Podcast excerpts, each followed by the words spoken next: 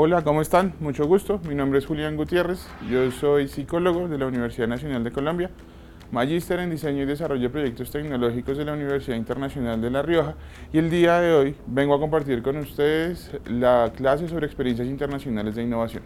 Bienvenidos. En este curso de experiencias internacionales de innovación, nosotros vamos a responder la pregunta de ¿tiene sentido innovar desde lo público? Algunos datos para que tengamos de referencia. La OCDE, el promedio de países de la OCDE, invierte el 4% del Producto Interno Bruto en innovación. Un país como Finlandia invierte el 3%. Colombia invierte el 0.67%.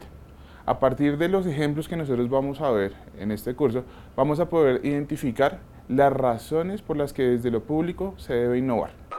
El objetivo principal de este curso es el de poder reconocer cuáles son las causas y los factores que determinan que estas cuatro experiencias sean exitosas alrededor de la innovación pública y que se convierta en un llamado a la acción.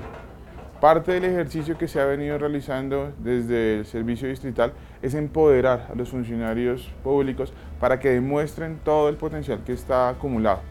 Ese es el objetivo de este curso, identificar cómo se puede hacer y empezar a generar acciones con el objetivo de poder también desarrollar innovación en el sector distrital.